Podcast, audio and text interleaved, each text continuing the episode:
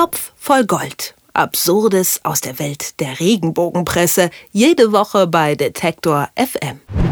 Sie hat nur noch vier Monate. Das titelt derzeit die aktuelle. Gemeint ist Prinzessin Caroline von Monaco, die, glaubt man dem Klatschblatt, eine mutige Entscheidung treffen muss. Welche das ist, darüber spreche ich mit Moritz Czermak vom Topf für Gold. Hallo Moritz. Hallo. Eine sehr, sehr müde Prinzessin Caroline blickt uns vom Titelblatt entgegen. Darunter steht, sie hat nur noch vier Monate. Man könnte denken, sie sei schwer krank oder müsse bald sterben, oder? Würde ich auch so sagen. Also klar, ähm, das ist eine Interpretation und äh, man lehnt sich da vielleicht auch ein bisschen aus dem Fenster. Nach mehreren Jahren, die ich mich jetzt mit der Regenbogenpresse beschäftige, habe ich aber schon das Gefühl, dass die Intention der aktuellen durchaus so war, der ja, potenziellen Käuferschaft irgendwie ein Drama, ein großes Drama, vielleicht sogar ein tödliches oder ein Krankheitsdrama um Caroline von Monaco auf der Titelseite zu verkaufen und sie so zum Kauf anzuregen. Aber Pustekuchen, es hat weder mit Krankheit zu tun noch mit Todesfall. Es ist eigentlich fast eine freudige Nachricht, wo sie dann ein schreckliches Event draus drehen. Es geht nämlich um ja ihre Vergangenheit und die Vergangenheit heißt Prinz Ernst August von Hannover. 2009 haben sich er und Prinzessin Caroline getrennt, verheiratet sind sie aber noch immer und ja, die Beziehung war ja schwierig. Kannst du noch mal ganz kurz erklären, warum die schwierig war und was jetzt das Problem mit den beiden ist?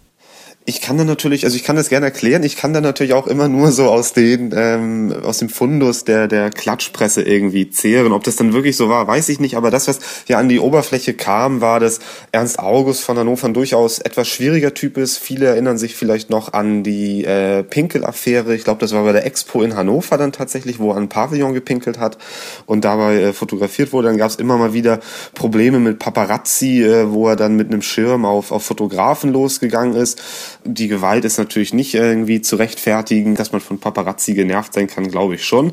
Und dann gab es in letzter Zeit, ähm, das war dann auch oft Thema in der Regenbogenpresse, verschiedene Affären. Du sagst es ja völlig richtig, die beiden leben nicht mehr zusammen, sind zwar noch verheiratet, aber sind eigentlich kein Paar mehr. Und Ernst August hatte immer wieder, naja, in der Regenbogenpresse heißt dann Gespielinnen, jüngere Damen, äh, dann gab es auch mal eine Prostituierte, mit der was gewesen sein soll. Äh, ob das stimmt, weiß ich jetzt auch nicht aus der Ferne. Ja, und so äh, ist er eben der große Affärenprinz, der so gar nicht zum Regenbogenliebling Caroline eigentlich passt. Und ich glaube, wenn, wenn die Regenbogenredakteure einen großen Wunsch frei hätten, dann wäre es, dass Caroline endlich von Ernst August von Hannover befreit wird. Die beiden sollen ja jetzt aufeinandertreffen, wahrscheinlich, und zwar auf einer Hochzeit. Wer heiratet denn da? Genau, und da kommen wir jetzt auch endlich mal zur, ähm, ja, zu, zum großen Thema ähm, der, der Titelgeschichte der aktuellen, warum sie nur noch vier Monate hat. Denn in vier Monaten soll die Hochzeit sein von Ernst August Junior. Also es ist der Sohn von Ernst August von Hannover. Nicht das gemeinsame Kind mit Caroline, das stammt aus einer früheren Ehe von Ernst August.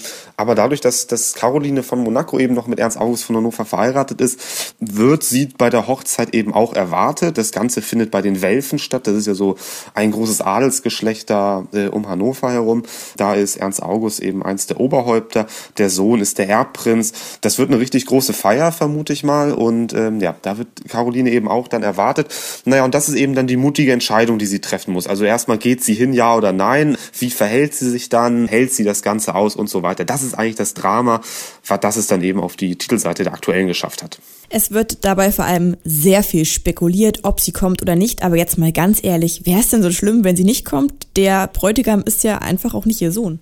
Ja, äh, mir wäre es auch ziemlich wurscht. Also von mir aus kann sie auch wegbleiben. Für die aktuelle ist es natürlich ein großes Thema und äh, für die für die Leserschaft dieses Blattes wahrscheinlich auch, weil sie eben doch immer sehr mit Caroline mitfiebern und mitleiden. Und naja, wenn da jetzt eben ähm, das große Aufeinandertreffen ansteht, äh, die aktuelle fragt dann auch in so einem Kleinkasten, muss sie neben ihm denieren? Rastet er vielleicht wieder aus? Das könnten schon Fragen sein, die durchaus auch die Leserschaft der aktuellen so ein bisschen umtreibt. Dass Magazine wie die aktuelle ja gerne mal ein bisschen was zur Wahrheit dazu erfinden, das ist uns ja bekannt. Wie du gerade sagst, die treuen Leser wiederum, ne, die scheinen die Tatsache meist zu ignorieren. Aber bei dieser Ausgabe können sie das trotz dieser Titelgeschichte nicht, denn die aktuelle musste ja eine Richtigstellung von Helene Fischer drucken. Warum? Genau, ähm, da ist diesmal wirklich kein Drumherum kommen. Also die, die Titelseite sieht eben so aus, dass es ein Foto von Caroline von Monaco gibt, wo sie so ein bisschen erschöpft aussieht mit einer Zigarette in der Hand, eine große Schlagzeile äh, und Unten rechts auf der Seite, wirklich nicht zu übersehen, steht dick und fett Gegendarstellung und es geht eben um eine Gegendarstellung von Helene Fischer. In dem früheren Blatt hatte die Redaktion, naja, äh, in der großen Titelgeschichte von einem Heiratsantrag von äh, an Helene Fischer erzählt. Dazu auch geschrieben, dass er nicht von Florian kommt, also von Florian Silbereisen, dem, dem Lebensgefährten von Helene Fischer. Ja, und diese Geschichte und diese Andeutung wollte sich Helene Fischer eben nicht gefallen lassen, ist rechtlich dagegen vorgegangen und äh, ein Gericht hat ihr Recht gegeben und jetzt musste die aktuelle eben eine relativ große Gegendarstellung einmal auf der Titelseite und dann eben noch im Heftinneren über eine halbe Seite abdrucken. Vielleicht sollten andere Promis auch öfter mal so einen Blick in die Regenbogenpresse werfen, denn das kommt ja jetzt nicht so selten vor, dass man sich denkt, na, das stimmt wahrscheinlich eher nicht. Wie oft hat sich denn so ein Promi schon gemeldet und gesagt, also tut mir leid, was ihr da geschrieben habt, das ist falsch. Ist dir das schon mal aufgefallen, so zahlenmäßig? Mm, klar, also die Gegendarstellung kann man dann ja tatsächlich ganz gut auch von außen nachverfolgen.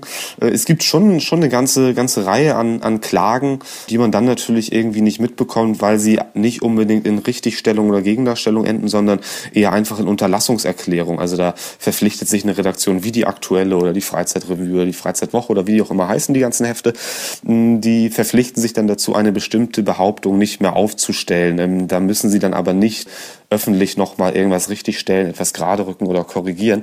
Deswegen kriegt man da vieles natürlich einfach nicht mit, weil es im Hintergrund läuft und bei den Verhandlungen ist man dann auch nicht immer dabei. Aber da gibt es schon eine ganze Menge von Prominenten, die sich, die sich dagegen wehren. Manche auch überhaupt nicht. Manchen scheint das ziemlich wurscht zu sein. Manche kriegen es natürlich auch wirklich einfach nicht mit. Also gerade die Promis, die jetzt irgendwie von internationaler Größe sind, die in den Königshäusern und den Palästen äh, auf der Welt so sitzen, die haben natürlich auch ein bisschen was anderes zu tun, als sich um, um die aktuelle zu kümmern. Im Fall von Helene Fischer, aber das um vielleicht, vielleicht nochmal aufzulösen, der Heiratsantrag, äh, der Helene Fischer nicht gepasst hat und gegen die sich dann gewendet hat, der kam eben nicht von Florian Silbereisen, wie ich schon gesagt habe, und wie die aktuelle aktuelle auch auf der Titelseite schreibt, sondern von, von einem Supermarktbesitzer aus Polen. Der hat nämlich gesagt, er finde Helene Fischer ganz toll und wolle sie am liebsten auf der Stelle heiraten. Ja, und das reicht für die aktuelle dann eben auch für eine riesige Titelgeschichte. Der Heiratsantrag, großes Ausrufezeichen hinter und bestimmt kaufen das dann auch wieder ein paar Leute. Ja, so schnell kann man unter der Haube sein, ne? Genau, völlig richtig. Das geht in der Regenbogenwelt ratzfatz. Sagt Moritz Czermak vom Topf voll Gold. Mit ihm hangeln wir uns jeden Freitag entlang des Regenbogens von Adel bis Schlager und werfen einen Blick in den bunt vermischten Topf der Klatschpresse. Heute Prinzessin Caroline von Monaco und Helene Fischer. Vielen Dank, Moritz. Ich danke auch. Topf voll Gold. Absurdes aus der Welt der Regenbogenpresse. Jede Woche bei Detektor FM.